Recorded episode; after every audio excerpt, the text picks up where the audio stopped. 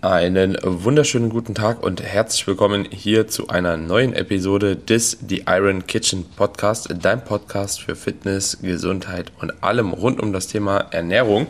In der heutigen Episode haben wir ja eine spannende Folge für euch und zwar geht es heute um das Thema Sättigung, das wahrscheinlich uns alle irgendwo beschäftigt und natürlich in diesem Kontext auch um das Thema Sättigungsindex, was das Ganze ist, ja, wie man damit arbeiten kann und ja, sich das Ganze vielleicht auch zu Nutzen machen kann, werdet ihr auf jeden Fall in dieser Episode erfahren. Aber jetzt erstmal guten Morgen an dich, mein Lieber. Ja, lass uns mal bitte ganz sanft jetzt hier ähm, in die Episode reinstarten.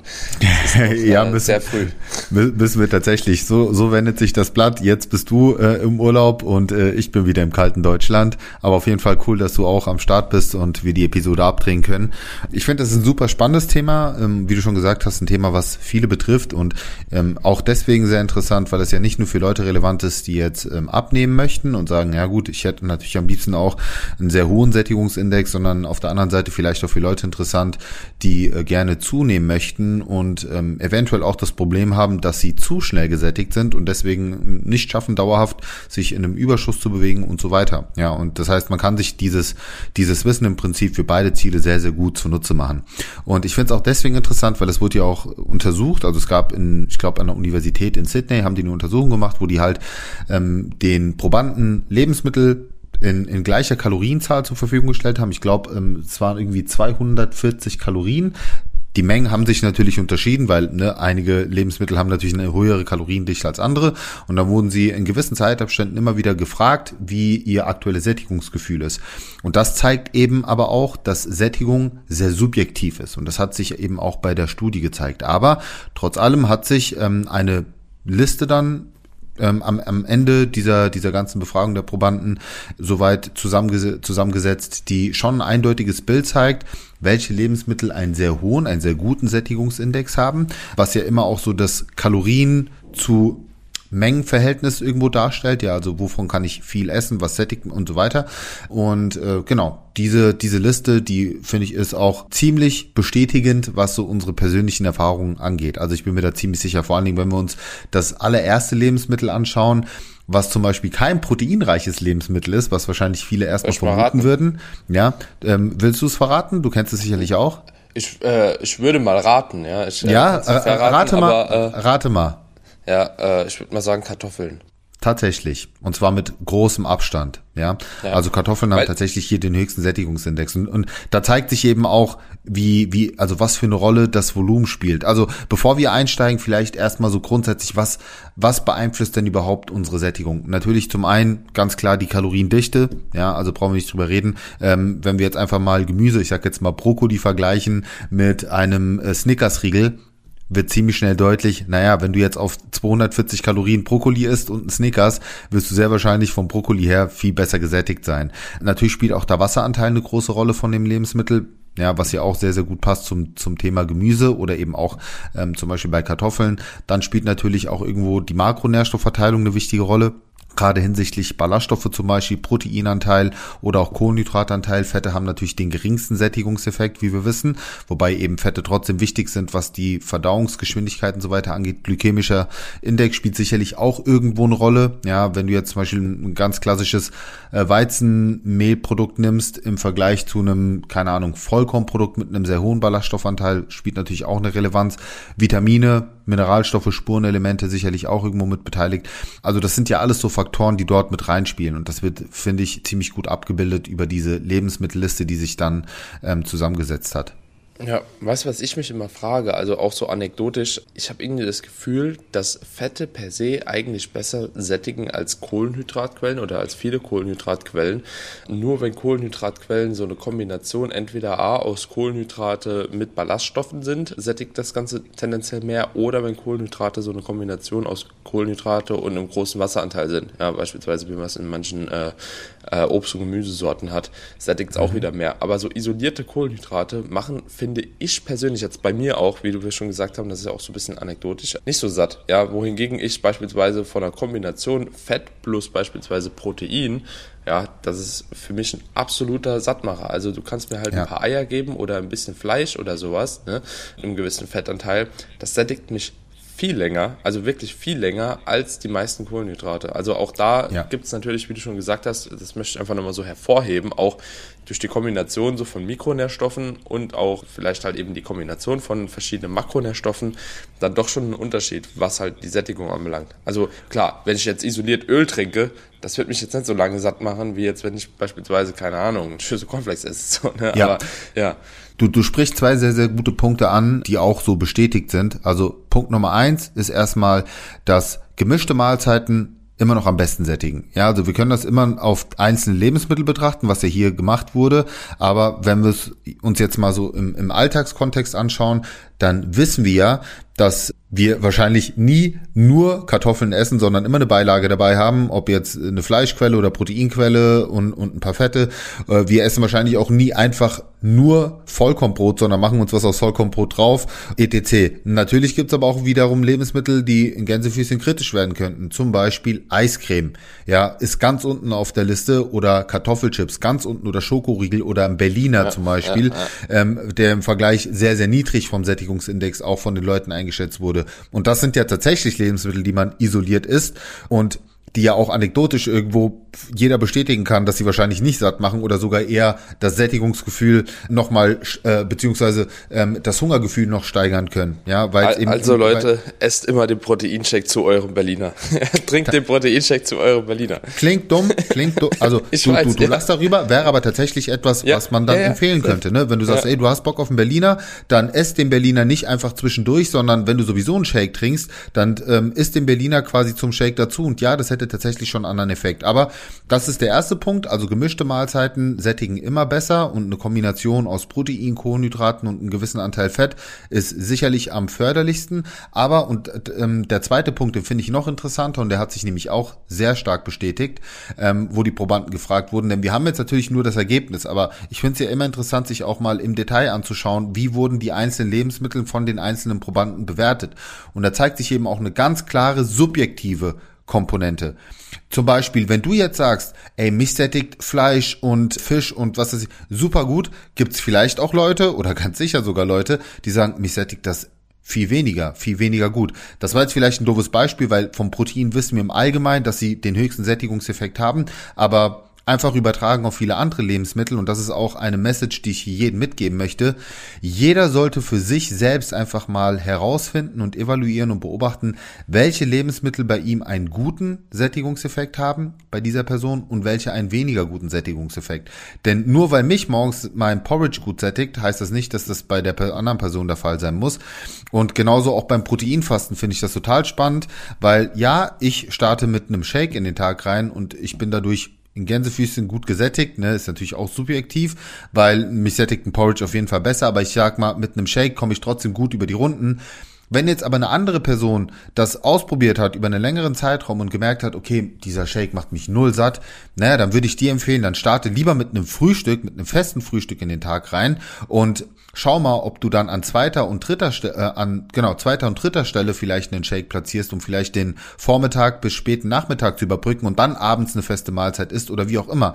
Also sieh das immer als flexibles Modell. Ernährung ist immer individuell, Sättigung ist super individuell. Also wir sollten uns natürlich diese Daten zunutze machen. Wir sollten aber immer auch berücksichtigen, dass es nun mal Daten sind, die ein, ein Durchschnitt bilden oder abbilden und ähm, individuell immer das Ganze nochmal anders aussehen kann. Ja, und ich kann euch da jetzt auch schon mal wirklich mit auf den Weg geben. Bei mir macht es schon einen Unterschied, ob ich ein Whey-Protein trinke oder ein Clear Whey. das hört ja, sich komplett banal safe. an, aber es macht einen Unterschied. Und tatsächlich macht es bei mir einen Unterschied eher in die Richtung, wie es die meisten Leute wahrscheinlich nicht vermuten würden. Also mich macht ein Clear Whey tendenziell mehr satt. Ich habe irgendwie da ein größeres Völlegefühl wie bei einem Whey-Protein. Ja, das äh, ist super, super spannend. Ich weiß nicht, ob das ist, weil das halt eben so tendenziell mehr schäumt und mehr Volumen erstmal initial ergibt. Ähm, aber so, wenn ich ein Clearway trinke, bin ich so ungefähr zwei bis drei Stunden gesättigt. Bei einem Whey, Stunde später, habe ich eigentlich schon direkt wieder, wieder Hunger. Ja, das habe ich jetzt äh, auch über meinen kleinen Pre-Prep gerade gemerkt. So habe ich einfach mal verschiedene Proteinquellen immer mal wieder genutzt. Und am besten ist es mit einem äh, mit einer Kombination, also mit so einem Casein Whey Protein Mix. So, da bin ich am längsten satt. Hat natürlich auch am meisten Kalorien, halt, muss man halt ja, auch dazu sagen. Ja. Nochmal, ne? Ja. ja. aber im Vergleich dazu, ne, also ich meine, eine Flüssigmahlzeit in Form von einem Shake hat ja immer noch ja, weniger Kalorien ja, als jede Mahlzeit, die du vergleichsweise Definitiv. essen würdest, ne? Deswegen, aber ich glaube, wir können auch hier allgemein festhalten, dass feste Mahlzeiten immer einen höheren Sättigungseffekt haben als Flüssigmahlzeiten. Ja, also auch wenn dich ein Shake gut sättigt, kannst du davon ausgehen, dass dich ein Proteinporridge oder selbst ein Quark besser sättigt. Warum? Weil du bei Trinken natürlich keine Verdauungsprozesse mehr hast. Das heißt, du trinkst das und das ist ja im Prinzip schon vorverdaut. Das geht halt schneller durch.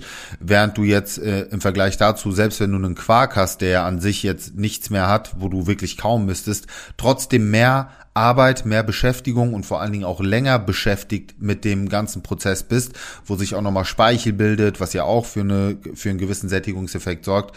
Alles insgesamt der Sättigung positiv zuträgt. Und deswegen kannst du dich daran schon mal ganz grob orientieren. Ne? Umso fester die Mahlzeit, umso mehr Kauarbeit du hast, desto besser. Und dann kommen eben diese weiteren Dinge dazu, wie Makronährstoffverteilung, Ballaststoffe spielen sicherlich auch eine ganz große Rolle, weil die natürlich nochmal zusätzlich quellen und so weiter. Ähm, und wie gesagt, das Ganze kannst du dir im Diätkontext natürlich super zunutze machen. Jetzt schauen, okay, da gibt's jetzt diese Sättigungs, ähm, diese Sättigungsindexliste. Ich kann ja mal einige Lebensmittel nennen, um dir zu zeigen, welche jetzt zum Beispiel diese Top 10 waren. Ähm, und das ist ja nur eine begrenzte Lebensmittelauswahl. Also Platz eins waren Kartoffeln, Platz zwei war magerer Fisch, Platz drei war tatsächlich Haferbrei und das wirklich nur ein reiner Haferbrei. Jetzt, wenn du dir vorstellst, wenn du da jetzt noch irgendwie Proteine mit dazu packst, wird das sicherlich auch nochmal besser. Auf Platz ja. vier war eine Orange. Kami, ganz kurze Frage. Du bist ja. ja Experte. Was ist der Unterschied zwischen Haferflocken und Haferkleie? So, gibt's ja, ja auch immer im genau. äh, Markt zu kaufen. So ist das, äh, spielt das auch eine Rolle jetzt ja. im Hinblick so auf den Sättigungsindex? 100 Prozent. Genau, das ist ja das gleiche wie Kartoffeln. Ja. Wenn du jetzt Salzkartoffeln ah, okay. hast, ja, ist das natürlich auch vom Sättigungsindex was anderes wie Kartoffelbrei. Ja, ja. also du hast natürlich bei ähm, zarten Haferflocken oder jetzt nehmen wir nochmal die kernigen Haferflocken, nochmal natürlich ein, ein, ganz anderes Kaufverhalten, äh, Sättigungsverhältnis etc. als jetzt zum Beispiel bei einem Haferbrei, was ja quasi auch schon eine verarbeitete Version ist von Haferflocken. Also umso unverarbeiteter das Lebensmittel, desto besser. Ne? Also ich finde Kartoffeln und Kartoffelbrei ist auch ein sehr, sehr schönes Beispiel wo du halt sagen kannst, also die Kartoffel ist zwar eine Kartoffel, aber der Verarbeitungsgrad spielt da auch eine super wichtige Rolle. Deswegen auch das. Ja, auch zum Beispiel ein Apfel, ein Apfel, den du kaust, ist halt was anderes als ein Apfelsaft, den du trinkst, ja, ja, ja, oder ein Apfelbrei, den du isst. Genau. Ist, ähm, äh, Süßkartoffeln sind die auch dabei? Äh, Süßkartoffeln sind nicht dabei, aber interessanterweise ist es ja so, wenn du dir die Süßkartoffel anschaust vom Nährwertprofil, dann ist es ja sehr vergleichbar mit der normalen ja, Kartoffel. Deswegen voll, würde ich jetzt deswegen. nicht glauben, dass es da einen großen Unterschied gibt tatsächlich. Ja, okay. Ich glaube auch beim, beim magerer Fisch, ob das jetzt Alaska Seelachs ja, ist, ob das Kabeljau ist, macht jetzt keinen allzu großen Unterschied. Ähm, aber man, man, sieht halt ganz klar bei dieser Rankingliste so in den Top Ten, es sind äh, es sind auf jeden Fall Gemü also Gemüse, Obst spielt eine wichtige Rolle, Hülsenfrüchte spielt eine Rolle, Protein proteinreiche Lebensmittel eine Rolle, äh, ballaststoffreiche Lebensmittel sind dabei und eben äh, vor allen Dingen sehr, ähm, also Lebensmittel, die eine niedrige Kaloriendichte haben, wie jetzt zum Beispiel Kartoffeln, ja, oder zum Beispiel eben, ja, wie gesagt, äh, Gemüse, Obstsorten, sowas in der Richtung. Von dem her würde ich mir das zunutze machen. Und interessanterweise, äh, Vollkornnudeln wurden hier mit 188 als Wert gerankt. Referenz war, waren, glaube ich, war, glaube ich, Weizenmehl mit 100 und äh, normale Weizenmehlnudeln mit 119. Das heißt, hier zeigt sich auch, dass die, gerade diese Ballaststoffkomponente offensichtlich auch bei den Probanden einen Unterschied gemacht hat. Oder zum Beispiel auch interessant, Kartoffeln mit 323 auf Platz 1, Pommes, was ja auch verarbeitete Kartoffeln sind, nur mit 116. Also hier zeigt sich eben auch ganz klar, dass dieser Verarbeitungsgrad eine super wichtige Rolle spielt und auch das Thema Schmackhaftigkeit mit Sicherheit. Ja, was mir jetzt gerade noch einfällt, was ist die Mahlzeit, die dich persönlich am meisten sättigt? Also wo du wirklich sagst, okay, das ist also so auch vielleicht Lebensmittelkombinationen, ja, wo du sagst, okay, da kriege ich auf die Kalorien am meisten Sättigung, weil da fällt mir bei mir persönlich jetzt direkt was ein, aber ich frage erstmal dich. Direkt, also kann, kann ich hier direkt sagen, auf jeden Fall eine Kombination aus tatsächlich Kartoffeln. Ähm, also wenn wir jetzt mal alle, wenn wir jetzt mal wirklich alle Lebensmittel, ne, also Proteine, Kohlenhydrate, Fette, würde ich auf Platz eins bei mir die Kartoffeln setzen. Auf Platz zwei würde ich dann bei mir natürlich auch irgendwo Gemüse setzen, ob das jetzt ein Salat ist oder ob das jetzt zum Beispiel sowas wie Kaisergemüse ist, also Brokkoli, Blumenkohl, das was was auch an Gemüsesorten tatsächlich eine niedrige Kaloriendichte hat, ja, und ein hohes Volumen mir liefert. Und aus Sicht der Proteine ist es bei mir tatsächlich ähm, mageres rotes Fleisch, also ähm, sowas wie Rinderfilet eher als jetzt zum Beispiel noch Hähnchenfleisch. Aber irgendwas Richtung Fleisch sättigt mich zum Beispiel eher als jetzt äh, zum Beispiel Fisch, ja, heller ja, Fisch. Ja. Ähm, und bei mir ist zum Beispiel auch so, Lachs sättigt mich jetzt auch nicht sonderlich gut, obwohl das eine relativ hohe, einen relativ hohen Protein- und Fettanteil hat. Aber was mich dann aus Sicht der Fette noch mitunter am besten sättigt, sind eher sowas, also auch hier was Kaubares wie Nüsse oder sowas wie eine Avocado eher als jetzt Öle oder Nussmus. Aber das wäre so für mich der perfekte Teller sozusagen. Ja, okay. Also bei mir sieht der tatsächlich ein bisschen anders aus. Also bei mir ist das schon fast auf Basis dessen, was du da eben vorgelesen hast. Also ich habe in der Diät für mich herausgefunden, Wildlachsfilet, einfach so zwei Stück, so eine äh, Packung, so 250 Gramm Packung, äh, mit 400 Gramm Kartoffeln und äh, so einer halben Packung Iglo-Rahmspinat pervers. Wirklich absolut. Äh, danach bist du voll wie noch was, ja. Und das hat jetzt kalorisch vielleicht 700 Kalorien oder so. Also, ne, und das ist dann auch schon wirklich ein kompletter Teller voll halt, ne. Aber das Aber es sind ja beides, es sind ja beide Supermahlzeiten, ne. Und auf ich meine, beide, beide berücksichtigen ja auch genau diesen Sättigungsindex so. Ähm, auf jeden deswegen, Fall. Und das zeigt ja. ja. wieder diese subjektive Komponente. Ja, obwohl auch äh, rotes Fleisch tatsächlich auch bei mir erfahrungsgemäß äh, sehr, sehr gut funktioniert. Ja. Isst man halt mhm. halt irgendwie tendenziell ein bisschen weniger, finde ich. Also so, äh, man macht sich nicht jeden Abend irgendwie so ein äh, Rumsteak oder so. Ne? Ja, ist halt ähm, auch aber, teuer, ne? Ja, ja, ist teuer, so, aber halt so ein Wildlachsfilet ist jetzt auch nicht gerade so billig, aber geht auf jeden Fall auch. Ja, aber mhm. irgendwie die Kombination auf, von Spinat, ja, da ist ja auch noch so ein bisschen durch das Rahmen ein bisschen Fett halt eben zumindest noch mit drin. Mit Kartoffeln, absolut geil. Ja, kann ich jedem empfehlen. ja. ja. Ja, sehr geil. Also mir gefällt jetzt schon die Episode, weil sie so einen geilen Mehrwert bietet und ich glaube, da können sich Leute auch viel rausziehen und selbst mal ihren Tag durchgehen und für sich selbst evaluieren, okay, welche dieser Tipps kann ich denn jetzt umsetzen, welche dieser Lebensmittel kann ich denn jetzt mal ausprobieren und ähm, was natürlich auch dann aber ganz interessant ist, es gibt ja auch diesen Kartoffel- und Nudelhack, kennst du vielleicht, dass man die am Vortag kocht, dann im Kühlschrank abkühlen lässt und dadurch natürlich, ich sag mal, der, der, also man sagt ja dann, ja, der Kalorien- oder der Kohlenhydratgehalt wird reduziert, was ja mit der Stärke und so weiter zusammenhängt. Also bitte vergesst diesen Mist, ja, weil das macht äh, im Endeffekt sehr, sehr wenig aus für den Aufwand, den man betreiben muss. Aber ne, macht Aber du kannst vielleicht für die Leute auch mal ganz kurz sagen, was, was es mit Stärke überhaupt auf sich hat. Also was ist, was ist überhaupt Stärke und in Kombination mit Kohlenhydraten so? Wieso sollte das einen Unterschied machen? Vielleicht ein bisschen ja, Kontext geben. Ja, weil, weil, weil, weil es hat ja im Endeffekt auch was mit der, also mit der Verdauung zu tun, mit den verwertbaren und unverwertbaren Kalorien. Das ist ja das gleiche Thema auch wie mit Ballaststoffen. Ne? Ähm, Ballaststoffe werden zum Beispiel bei Kohlenhydraten mit reingerechnet, aber dann gibt's ja auch Ballaststoffarten und, und Kohlenhydratarten, ja auch sowas wie mehrwertige Alkohole, die im Prinzip unverdaut durchgehen, die aber trotzdem irgendwo rein rechnerisch mit einkalkuliert werden. Und genauso verhält sich das dann eben auch mit Stärke. Und deswegen ähm, der Stärke, also ja, da ist tatsächlich was dran, das stimmt schon. Nur wenn man das da mal runterrechnet, wie viel das auf, auf die Portion macht, die man dann isst, dann ist das halt so ein verschwindend geringer Kalorienanteil, dass es sich einfach nicht lohnt. Und das ist eben, das ist eben der Punkt. Also, ne, so, es geht einfach darum, Sättigungs, ähm, Sättigungsverhältnis, beziehungsweise, ja, ja, wie, wie kann man es denn definieren? Ja, doch, Sättigungsverhältnis, ja. passt doch. Ja, genau, das ja. Sättigungsverhältnis, genau. Aber wie gesagt, das, das wäre jetzt nichts, was ich persönlich berücksichtigen würde. Das ist dann so Micromanagement, wo ich sage, pff, ganz ehrlich, so, dann, dann würde ich mir eher Gedanken drum 200 machen, Schritte die, mehr.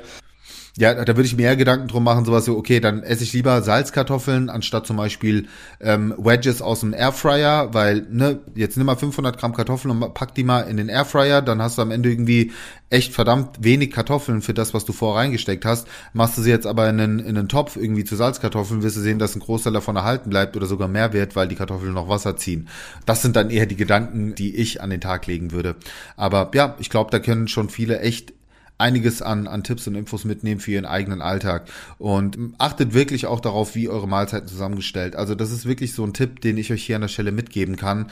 Das macht so, so einen großen Unterschied. Und auch genauso dieses ruhig mal ein ähm, bisschen Fett zu einer Mahlzeit ergänzen kann auch einen riesengroßen Unterschied machen. Also nur dieses Protein und Kohlenhydrate und Low Fat, finde ich, macht halt echt nicht so gut satt, wie eine gewisse Fettquelle hinzuzufügen, einfach auch um dieses Abschlussgefühl irgendwie zu bekommen. Ja, das, das habe ich auch festgestellt und das haben auch viele bestätigt, denen ich, denen ich das so empfohlen habe, ruhig mal bewusster mit Fetten zu arbeiten und diese Mahlzeiten zu ergänzen, dass nach der Mahlzeit einfach dieses Glücksgefühl, dieses Abschlussgefühl viel besser da ist, als wenn man eben Low-Fat arbeitet. Weiß nicht, ob du das auch bestätigen kannst? Ja, also es, es, es kommt so ein bisschen drauf an. Ich glaube, das hängt bei mir auch wieder von der Mahlzeit ab, per se.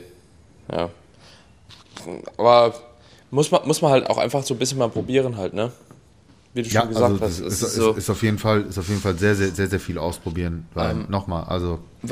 Was ich aber auf jeden Fall auch nochmal hier in der Episode unbedingt am Schluss nochmal anmerken will. Jetzt haben wir halt eben viel wieder über die maximale Sättigung, Völlegefühl und äh, äh, Stuff like that gesprochen. Aber ihr könnt euch das Ganze natürlich auch irgendwo umdrehen und zunutze machen, ja. Wenn ihr beispielsweise äh, leistungsfähig sein möchtet, ja, zu gewissen Tageszeitpunkten, ja, ähm, und eine, eine, eine, Verdauung haben wollt, die halt eben nicht stark belastet ist. Ja, weil alles, was wir halt eben hier gesagt haben, das geht auf Basis dessen, dass die Verdauung natürlich auch irgendwo stark am Arbeiten ist. Ja, dann kann man das Ganze natürlich auch umdrehen. Also dieser Sättigungsindex ist zu manchen Zeitpunkten am Tag sehr, sehr wichtig. Ja, gerade wenn man jetzt irgendwo hypokalorisch, also äh, weniger Kalorien zunimmt, als man verbraucht, ja, und irgendwo abnehmen möchte. Aber beispielsweise jetzt im Kontext von einer Trainingseinheit oder beispielsweise auch von einer normalen Arbeit kann man sich das Ganze auch wieder halt eben so zunutze machen, dass man halt äh, da versucht, halt den Verdauungstrakt äh, weniger zu belasten. Ja? Und äh, gerade so vor dem Training, da macht es halt eben wahrscheinlich dann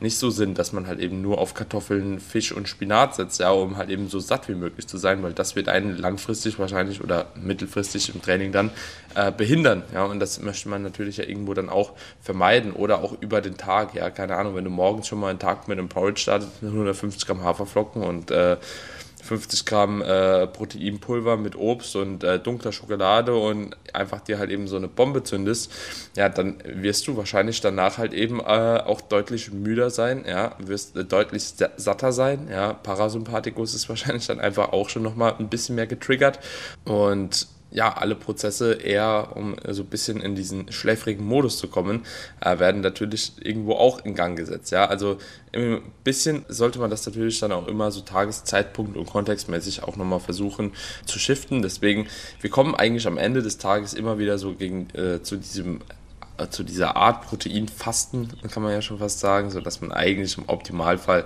ja äh, wenn es geht, vorm Training eine gute Ladung an Kohlenhydraten hat, um einfach die Performance zu bringen und ansonsten halt wirklich am Abend, ja, wo der Körper sowieso auch langsam in den Ruhemodus kommen will. Und über den Tag finde ich, ich habe mir das auch angewöhnt, ich darf auch ein bisschen hungriger sein. Also weißt du, es ja. geht auch für mich gar nicht so darum, immer satt zu sein, sondern ich äh, bin ja. auch ein Freund davon, überhaupt ab und zu mal noch ein Hungergefühl zu haben. Ja, ähm, das, ich glaube, das hatten wir auch mal in der, boah, das ist schon ein bisschen länger her, wo wir das in der Episode besprochen haben, aber so dieses Thema, so Hunger ist, äh, ist nichts Schlimmes, ja. Hunger ist ein Gefühl, was man auch mal akzeptieren und aushalten kann. Und äh, ich habe da für mich einfach so dieses Mindset, also in der Diät habe ich dieses Mindset, dass ich immer sage, so in dem Moment, wo ich Hunger verspüre, ist der Moment, wo mein Körper anfängt, an, an seine Reserven zu gehen. Also so, es ist einfach nur so ein Mindset-Ding. Ob das jetzt so ist oder nicht, ist aber dahingestellt, aber mir hilft das einfach enorm, ähm, auch mal mal Hunger auszustehen, weil ich sage, okay, und jetzt, und jetzt passiert was. Das ist so ein bisschen wie im Training, wo ich mir mal dann sage, okay, jetzt diese, also weißt du, wenn man über diesen Punkt hinausgeht, wo man vielleicht aufhören würde, dass man sagt, okay, diese zwei, drei Wiederholungen, wo ich jetzt quasi über mein Limit gehe, das ist der trainingswirksame Reiz. So, dann, dann beginnt erst eigentlich das Training. Auch das ist nicht immer korrekt, aber das sind einfach so mentale äh, Anker, die ich mir setze, mir Dinge einfach etwas zu erleichtern oder nicht als ganz so schlimm hin, hinzunehmen. Und deswegen auch das, ne, so das Thema Hunger kann man sicherlich auch nochmal besprechen. Das ist ja ein schöner Kontrast so, wir sprechen heute über Sättigung, vielleicht das nächste Mal über das Thema Hunger, Hunger ausstehen, wie man, wie man mit Hungergefühl umgehen kann. Können wir ja auch gerne mal hier in die Runde fragen, ob das die Leute interessieren würde. Wenn dem so ist, teilt einfach diese Episode nächsten Montag, wenn sie rauskommt, mit dem Hashtag Hunger. Dann können wir auch gerne nochmal das Ganze von der anderen Seite beleuchten und, und Hunger nochmal ansprechen. Aber ich fand auf jeden Fall, das war auch ein sehr, sehr guter Tipp, was du gesagt hast, denn man kann es ja natürlich in beide Richtungen sich zunutze machen.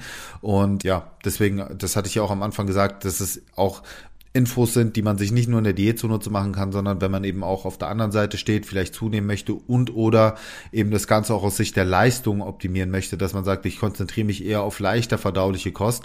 Wobei auch hier muss man natürlich sagen, wenn du dir jetzt den ganzen Tag nur Weizenmehlbrötchen reinknallst, dann kann das eben auch dafür sorgen, dass du nicht leistungsfähig bist, weil du ständig einen Crash hast von deinem Blutzucker.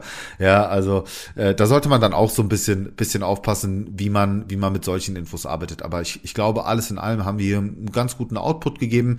Wir hoffen, dass ihr viel für euch mitnehmen konntet, äh, dass ihr diese Episode auch wieder für euch mit einem schönen Mehrwert versehen habt und freuen uns natürlich wie immer über ein bisschen Support, über eine Bewertung und verdammt, wir haben schon wieder den Fehler gemacht, das jetzt erst zum Ende äh, rauszuhauen, wo die Leute vielleicht schon wieder abgeschaltet haben. Aber äh, ich glaube, für alle, die treu dabei sind, die uns äh, ja regelmäßig hier auch ähm, unterstützen. Für die ist es auf jeden Fall eine Kleinigkeit zu sagen, hey komm, falls ich jetzt noch keine Bewertung dagelassen habe, dann mache ich das jetzt an dem Punkt. Von dem her äh, nochmal Dankeschön an der Stelle dafür. Ja, auf jeden Fall. Es wäre äh, ein Fest, Freunde. Es wäre ein Fest. Und an der Stelle, das Schöne ist, äh, ich coach jetzt auch und das heißt, Wer leistungsorientiertes Coaching sucht, äh, sich auch für den Wettkampf Bodybuilding interessiert, sowohl Männer als auch Frauen, die darf ich, glaube ich, ganz gerne an dich verweisen, lieber Daniel.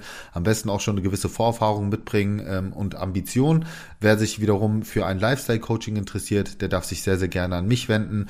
Ähm, hab das Ganze jetzt auch seit Anfang Januar gestartet. Übrigens, Daniel, mega geile Feedbacks. Also ich kann das Coaching noch.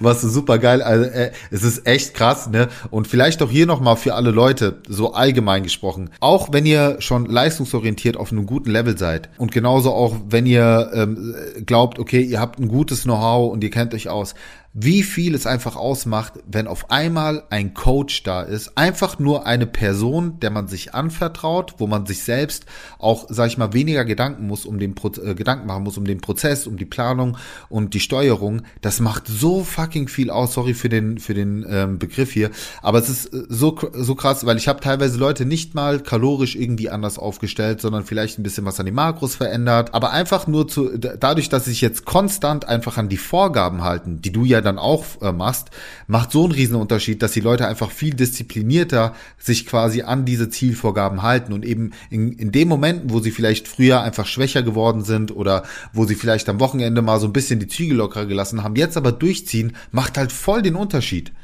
Also es lohnt sich, es ist auf jeden Fall eine, eine Investition, die sich in jeglicher Hinsicht lohnt. Ja, also ich, ich sag mal, also gerade auch bei diesem Lifestyle-Coaching, ich finde, es ist auch immer so das Ziel. Also wir betreuen ja mittlerweile auch nochmal Lifestyle-Leute, weil es einfach auch in gewissermaßen oftmals halt eben so Wettkampfambition dadurch auch entsteht. Ne? Also gerade wenn man halt eben sagt, okay, man möchte sich das Ganze erstmal anschauen und so, manchmal rutscht man auch so da rein.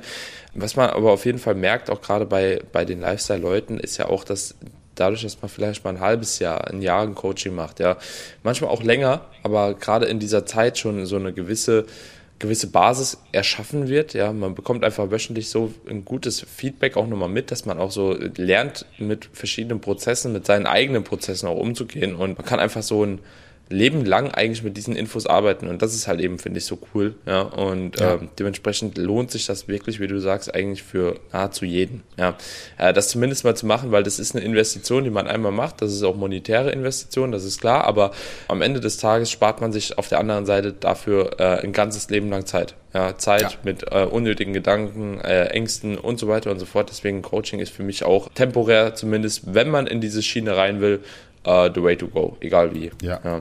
Aber geil. Ja. Gut. Dann äh, auf jeden Fall vielen Dank, Daniel. Ich wünsche dir weiterhin eine schöne Zeit äh, auf Gran Canaria. Sieht auf jeden Fall sehr nice aus, was ich in der Story sehe. Lass, lass auf jeden Fall die Seele baumeln, erhol dich gut, regeneriere dich gut, bring dann bitte ein bisschen Sonne mit nach Deutschland. Ja, das wäre ganz nice. Und dann freue ich mich auf jeden Fall, die nächste Episode mit dir abzudrehen mit äh, dem nächsten Thema, was vielleicht auch von der Community vorgegeben wird. Haut rein. Ciao.